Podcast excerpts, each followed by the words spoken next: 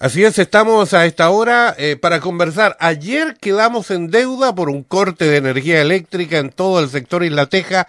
Íbamos a conversar con Guillermo Wittner ayer, le pedimos las disculpas ahora al aire, pero hoy sí estamos con él para conversar eh, un poco de lo que ha sido esta irregular Copa Chile en cuanto a la realización de los partidos. Guillermo, ¿cómo le va? Buenas tardes, Deportes para ti, le saluda. Hola Pato, y obviamente un saludo a todos los oyentes de la radio. Eh, sí, la verdad es que ha, estado bien complejo el tema de la de la programación de partidos porque han habido algunos incidentes de, de contagios en algunos equipos, lo cual obviamente en algunos casos ha significado también que, que la autoridad sanitaria de esa región determine las cuarentenas por contacto estrecho, entonces no se ha podido programar algunos partidos y también han habido suspensiones por el tema de la selección, eh, de las elecciones. Entonces ha sido un periodo bien, bien difícil en ese sentido, eh, complejo para la planificación deportiva, complejo para, para las instituciones también, porque de alguna manera vamos perdiendo continuidad y eso, y eso nos afecta. Y complejo también para el interés de, del hincha con respecto a la Copa, que y con tantas detenciones o suspensión de partidos, evidentemente que, que pierde un poco el interés y después cuesta retomarlo. Entonces, bueno, ha sido complejo, pero sabemos también que, que estamos jugando en condiciones eh, sanitarias adversas, producto del, del COVID, que ya lleva a cumplir dos años en marzo, al menos en Chile, y todavía no hay señales claras de que la situación esté controlada. Eh, recapitulando un poco, Guillermo, el gerente del CDB, eh, se suspendió ya el día de ayer oficialmente este compromiso ante Atlético Puerto Varas que se debía jugar mañana sábado, para la televisión, ojo con eso, en el Coliseo Municipal y por eso el CDB se queda un fin de semana más inactivo en cuanto a competencia nos referimos. ¿Cómo afecta esto directamente al plantel? Porque usted lo, decía, la planificación complica, el ingreso de, de, concepto de entradas complica, eh, me imagino que complica físicamente, basquetbolísticamente al plantel. Eh, cuéntenos en qué afecta principalmente todo esto.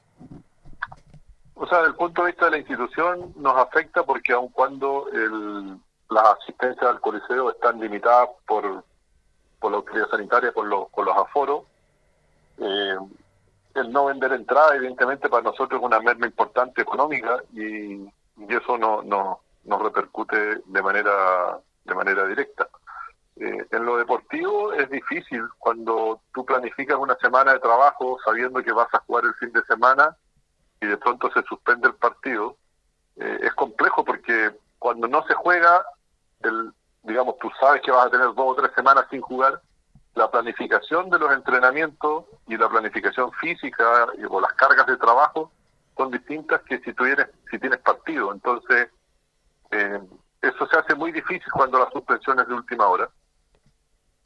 Y, y lo otro que también afecta mucho es a los jugadores el, sobre todo los que no son de Valdivia, eh, que digamos, lamentablemente ahí tenemos los cuatro chilenos argentinos, tal Tato Martínez, que tiene cierto, vive cerca porque es de Osorno, tal Chico Pérez, que es de Puerto y Jiménez también es de, Osorno, Ansaldo de Santiago, que están acá y no están obviamente en su casa, entonces eh, el, no jugar también les afecta desde el punto de vista eh, psicológico, anímico, porque se planifican, saben que el fin de semana hay un partido o a veces tienen viaje y sucede que si no se, si no se, se juega, la rutina diaria se prolonga y no hay un corte entre medio. Entonces, eso también evidentemente que, que influye en ellos y, y, se hace todo más difícil. Y, pero bueno, eh, también todos sabemos las condiciones en las que estamos jugando, sabemos que hay pandemia, que ahora hay una nueva cepa que parece que es más peligrosa que las anteriores, entonces eh, es difícil, pero pero bueno, si queremos mantener la actividad y poder desarrollar el básquetbol, tenemos que aprender a convivir con estas circunstancias y, y aceptarlas, ¿no? Oiga, Guillermo, sáquenos de una duda. Eh, hemos estado ya, usted lo, ha dicho, prácticamente casi dos años conviviendo con la pandemia, eh, ya un par de meses, eh, bastantes meses ya de vuelta a los escenarios. Las tomas de PCR, ¿las hacen todavía individualmente los clubes o hay apoyo del, de la liga e, económicamente? ¿Cómo solventan aquello? No, no. Desde un comienzo cada club digamos, se hizo, digamos, se hacía o se hizo responsable de cumplir con los PCR. ¿Cómo lo hace cada club? Es resorte de, de la capacidad de gestión de cada uno nomás y, y en ese sentido la liga no no, no ha generado nunca un, soporte ni un apoyo para que eh, pueda establecer, no sé, convenios con laboratorio o qué sé yo. Lo único que, que hizo la liga en ese sentido fue crear una comisión médica que fue presidida por César Kalasic, que es el, el, médico que también preside la comisión eh, COVID del fútbol, y, a través de ellos se elaboraron los protocolos y, y eso se instruyó, se repartió a los clubes para que nosotros pudiéramos cumplir con eso, pero desde el punto de vista de los PCR, la gestión, la forma en cómo se hacen, eh, todo eso depende de cada club, ahí no hay injerencia de la liga. Guillermo Wilner, gerente del CDB, está ahora conversando con los micrófonos de Deportes para ti. Nueva suspensión para el CDB entonces del partido que se debía jugar mañana. Eh, Guillermo, lo llevo al tema de los extranjeros. Eh, ¿Afecta esto en la labor que ustedes están realizando para la concreción de un segundo extranjero? Esto de la nueva cepa que al parecer es más peligrosa. ¿Podría afectar esto? Podría afectar en la medida que el gobierno eh, endurezca las eh, condiciones de ingreso al país. Eh, ya son duras. De, hecho, nosotros para poder, poder llegar a, a concretar el arribo de, Evan McAufee a, a Valdivia, tuvimos dos meses en trámite para que finalmente pueda llegar con su visa de trabajo entregada en el consulado chileno en Estados Unidos y por lo tanto tiene su situación regularizada pero hubo mucho trabajo ahí. Eh, y el que tiene que llegar a fines de diciembre, eh, con el cual ya estamos eh, en, trámite y estamos gestionando, digamos, la, el conseguir los documentos que él necesita para poder entrar a Chile con su visa de trabajo.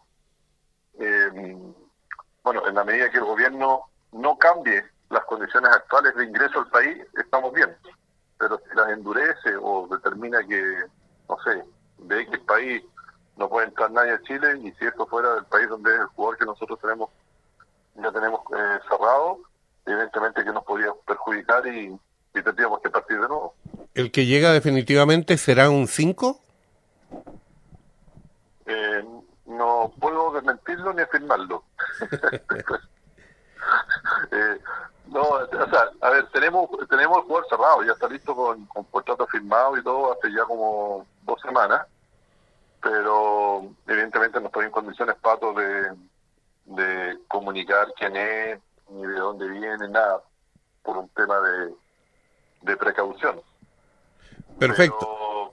Pero, es un jugador importante, es un jugador importante de una liga bastante mejor que la, que la nuestra. Eh, Así que pensamos que es el jugador que necesitamos y que debería ser un real aporte para nosotros y para el básquet. Perfecto. Lo último ya, Guillermo, eh, ¿cómo va lo de Gerardo Isla? Conversamos con él hace más de una semana ya. Eh, nos decía que había sido bastante rebelde su lesión. Eh, ¿Cómo va aquello? Eh, ¿Con esta para del CDB le ayuda para su recuperación? O sea, están, están fuertemente lesionados Gerardo y Nahuel Martín. Nahuel Martínez en un entrenamiento previo al partido con, creo que fue con Puerto Montt, parece, se quinzó muy fuerte el, el tobillo izquierdo. Y, están los dos más o menos en las mismas condiciones, eh, muy complicados. Eh, afortunadamente ya obviamente han, pasado han pasado los días, las semanas, están en tratamiento kinésico y, y bueno, están en proceso de recuperación, pero ambos están, por lo que queda la Copa Chile, eh, sin ninguna posibilidad de jugar. O sea, eso ya lo sabemos nosotros hace rato, y recién van a poder volver a jugar cuando tengamos partido de preparación previo a la liga o directamente se inicie la liga el 8 de enero. Eh, ciertamente la, esta, esta detención de partidos, digamos, en la medida que se hubiesen prolongado mucho, tal vez permitirían que ellos volvieran a jugar y, estar en condiciones o disponibles para esos partidos, pero la verdad es que no creo, porque la, la, la Copa Chile tiene que terminar previo a Navidad, más o menos por ahí por el 19-20 de diciembre. Entonces, aunque se suspendan los partidos y se jueguen en una semana más, ni Gerardo ni Nahuel van a estar en condiciones de hacerlo. Así que, y tampoco los vamos a apurar nosotros por, los partidos de la Copa Chile. Lo que nos interesa es que se recuperen bien. Las lesiones que tuvieron de 15 fueron muy fuertes. Eh, así es que queremos que sigan su proceso de recuperación para estar eh, adecuadamente preparados y listos físicamente para lo que es el, el, inicio de la liga, que, es lo que realmente a nosotros no, nos importa. ¿Eso quiere decir, eh, Guillermo, que la Copa Chile, digamos, no es prioridad en este minuto deportiva? No, o sea, a ver, si jugamos la Copa eh, es porque la queremos ganar, pero lo importante del año es la liga.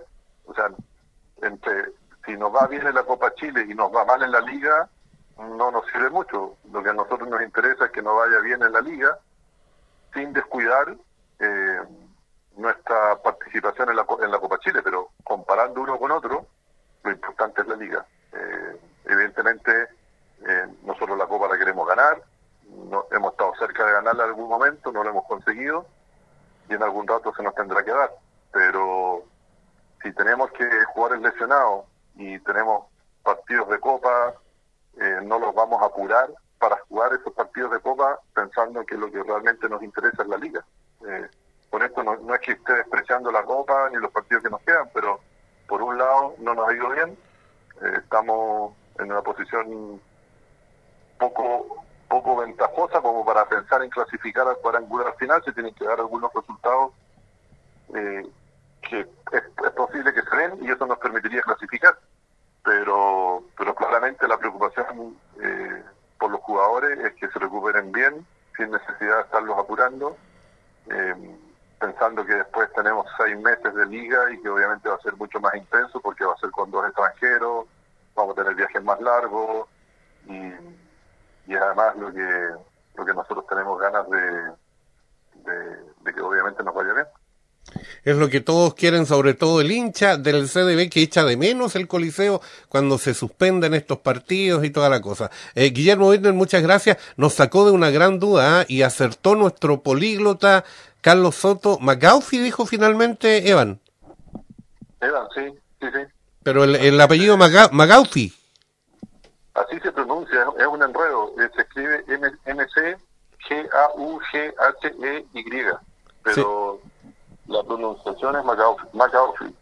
Perfecto. Ahí acertó Carlos Soto una vez más. Muchas gracias, Guillermo Wittner, por dejarnos al día con todo lo que sucede en el CDB. Éxito. Oiga, las elecciones ahora con esta cosa también eh, eh van, no van. Tengo entendido que por ahí había asamblea. Pues, ah, asamblea del club, sí, hubo una asamblea el otro día con un tema bien específico. Eh, seguramente tenemos que tener otra para que se presenten los, los candidatos al directorio, esto ya yo creo que va a ser en enero, y después de eso tenemos que tener la, la asamblea donde se elige el directorio, que en este minuto la comisión electoral está trabajando en eso, en algún rato ellos van a tener que, que convocar para, para que se realicen estas dos asambleas pero yo creo que eso va a ser en enero, no, no me imagino antes, eh, porque ya vienen, eh, ya estamos cerca de Navidad, eh, están las elecciones de segunda vuelta por medio, entre, entre Navidad y Año Nuevo no tiene sentido, así que yo creo que todo eso va a ser tal vez hacia la segunda quincena de enero, donde tendríamos que renovar el directorio que, que inicialmente era un directorio transitorio que duraba un año, pero como pasó la pandemia,